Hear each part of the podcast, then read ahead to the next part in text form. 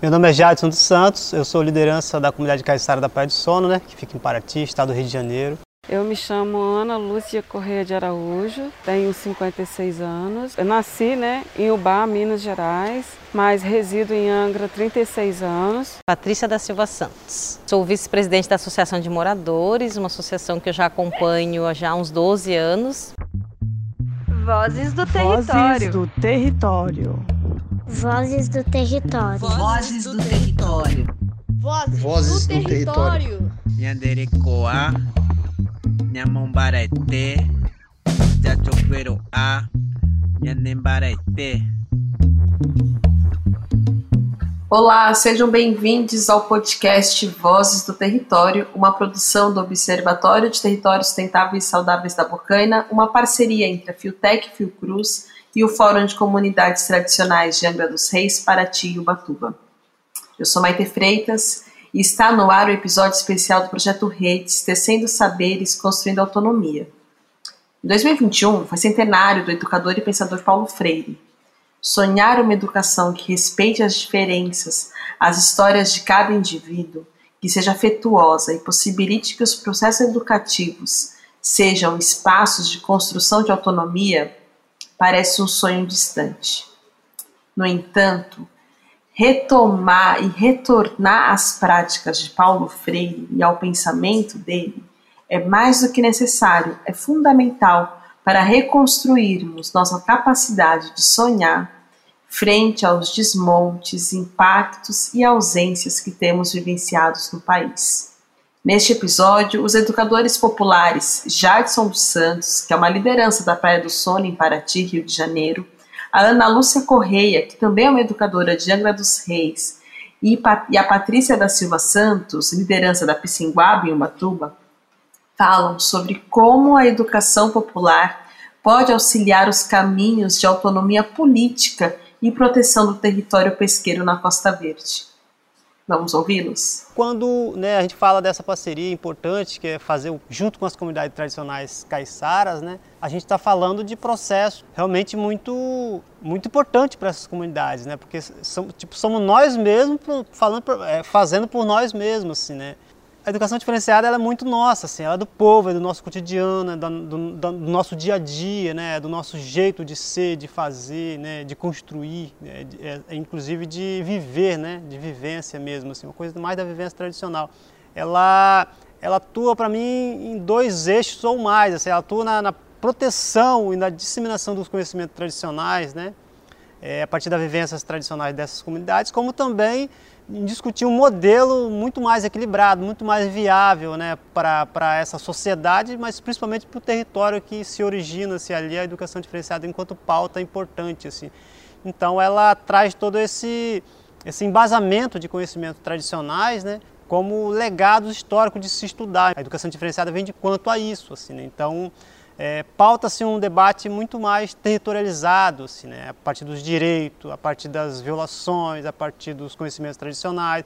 E por que, que esses conhecimentos tradicionais, né, eles não são tão respeitados, inclusive nas próprias academias. Né? Então a gente é, faz um link com várias, com várias ações, com várias situações, tentando colocar e tentando ampliar esse horizonte da educação diferenciada enquanto meio de transmissão de conhecimento mas também de manutenção de cultura, de preservação de território, de luta de defesa por território. Né? Educação diferenciada para mim é manter viva uma cultura local e os desafios eles são desde de, da, base familiar que está se perdendo, né, com, forma da cultura, a gente que vive da pesca lá na comunidade, moramos numa área de preservação ambiental proteção integral. Então, falar de educação diferenciada dentro de um território desse, para mim é super importante, né? Ah, vejo como uma forma de a gente sobreviver, né? Resistir, de permanecer naquele espaço, naquele território, podendo é, perpetuar com a sua cultura. Eu acho que articular, né?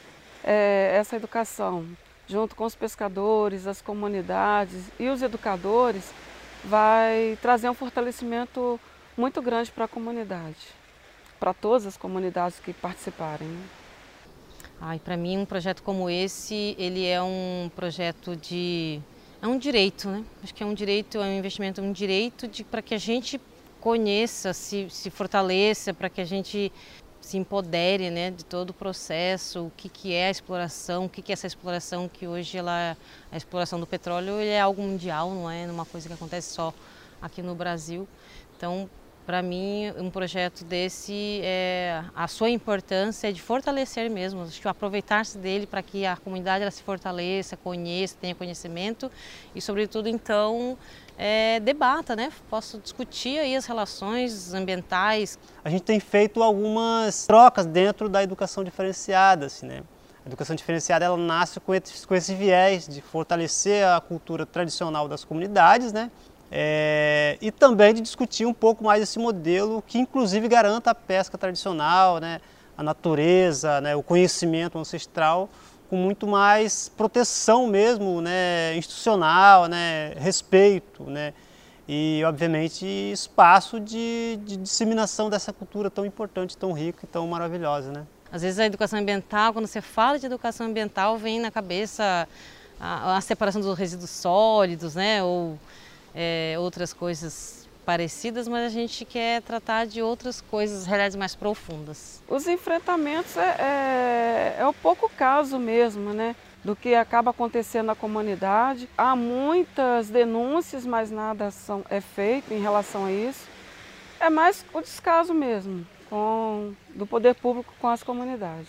Para mim, um projeto desse, é, a sua importância é de fortalecer mesmo, aproveitar-se dele para que a comunidade ela se fortaleça, conheça, tenha conhecimento e, sobretudo, então, é, debata, né? Posso discutir aí as relações ambientais. Então é muito importante o movimento social estar incumbido disso, né? Dessa ferramenta tão importante que são a política pública de condicionante de exploração do pré-sal, da camada petróleo e gás, assim, porque são recursos naturais, assim, né? e, e, nada mais justo que esses recursos naturais se revertam em, em formação, em processo educativo, de educação popular, de pensamento crítico, a partir dessa de um dano tão praticamente irreversível, né? Na, no Estado brasileiro como um todo, né?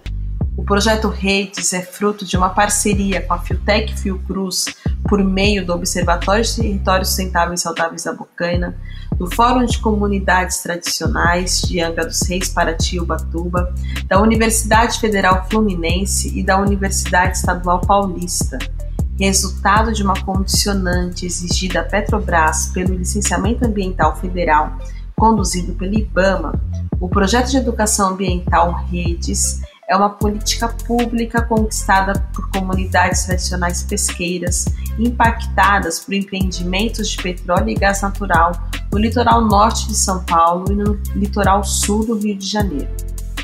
Ouça os vozes do território e acompanhe as ações do projeto Redes em todas as redes sociais. Até o próximo!